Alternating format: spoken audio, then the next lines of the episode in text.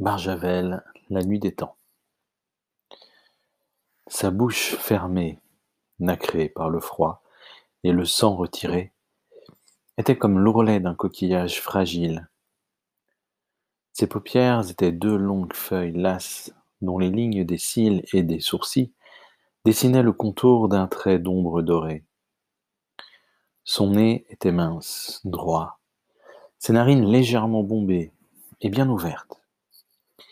Ses cheveux, d'un brun chaud, semblaient frottés d'une lumière d'or.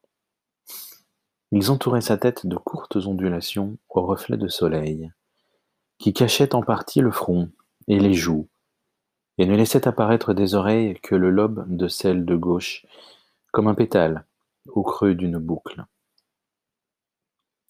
Il y eut un grand soupir d'homme qu'un micro transmit et dont la traductrice ne sut que faire.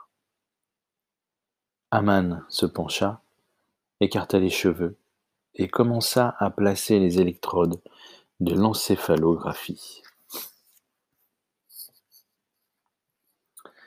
La cave de l'International Hotel de Londres, à l'épreuve de la bombe A, mais pas de la H.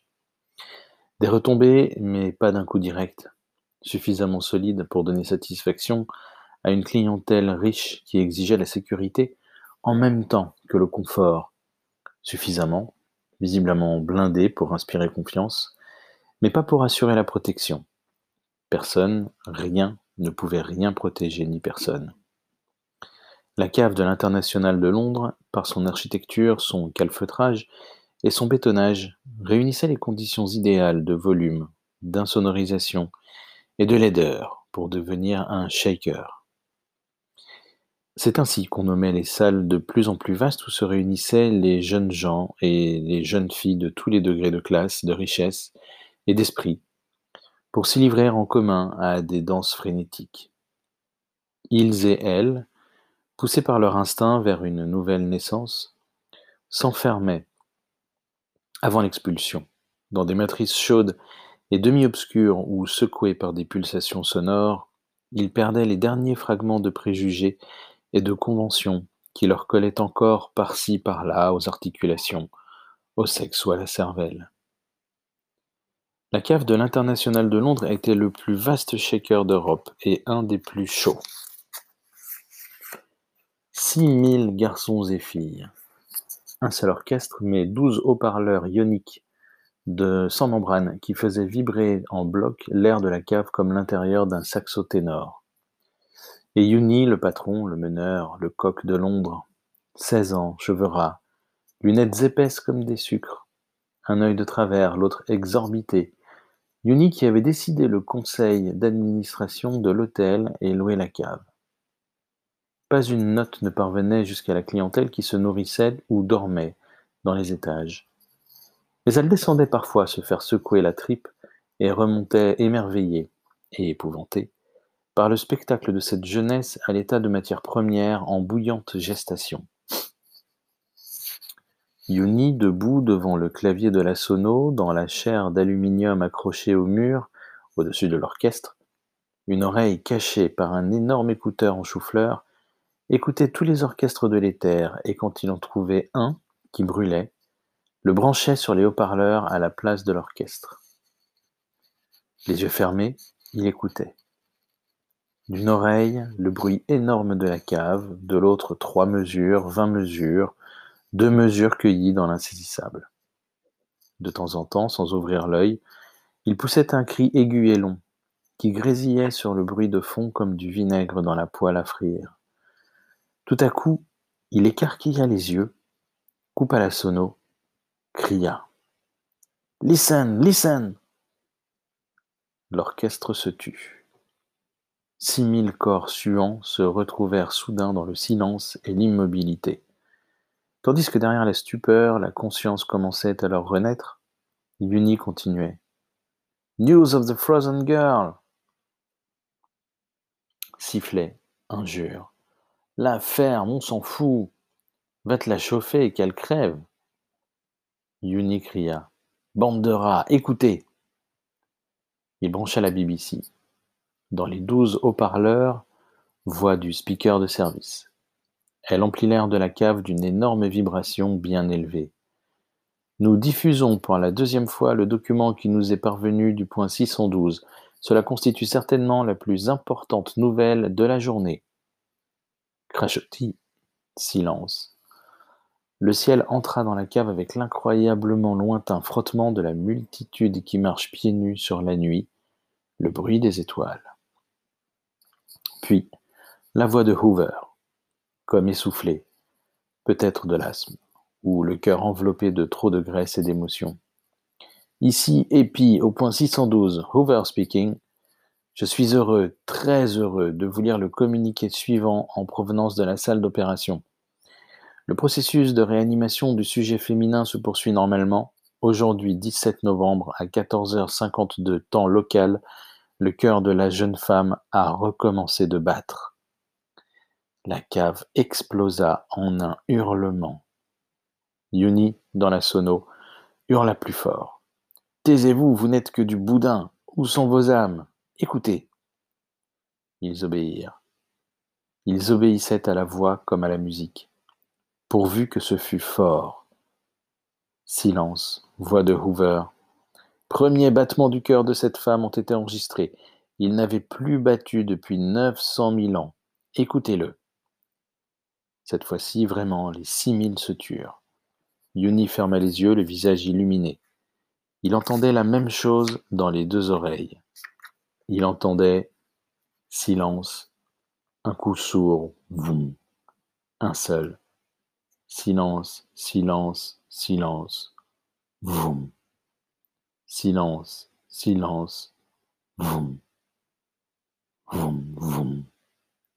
Voum, voum. Voum, voum, voum. Le batteur de l'orchestre répondit, doucement, en contrepoint, du pied avec sa caisse. Puis il y ajouta le bout des doigts. Yuni superposa l'orchestre et les ondes. La contrebasse s'ajouta à la batterie et au chœur. La clarinette cria une longue note, puis s'écroula en une improvisation joyeuse. Les six guitares électriques et les douze violons d'acier se déchaînèrent. Le batteur frappa à tour de bras sur toutes ses peaux. Yuni cria comme d'un minaret. She's awake! Voum voum, voum voum. Les six mille chantaient.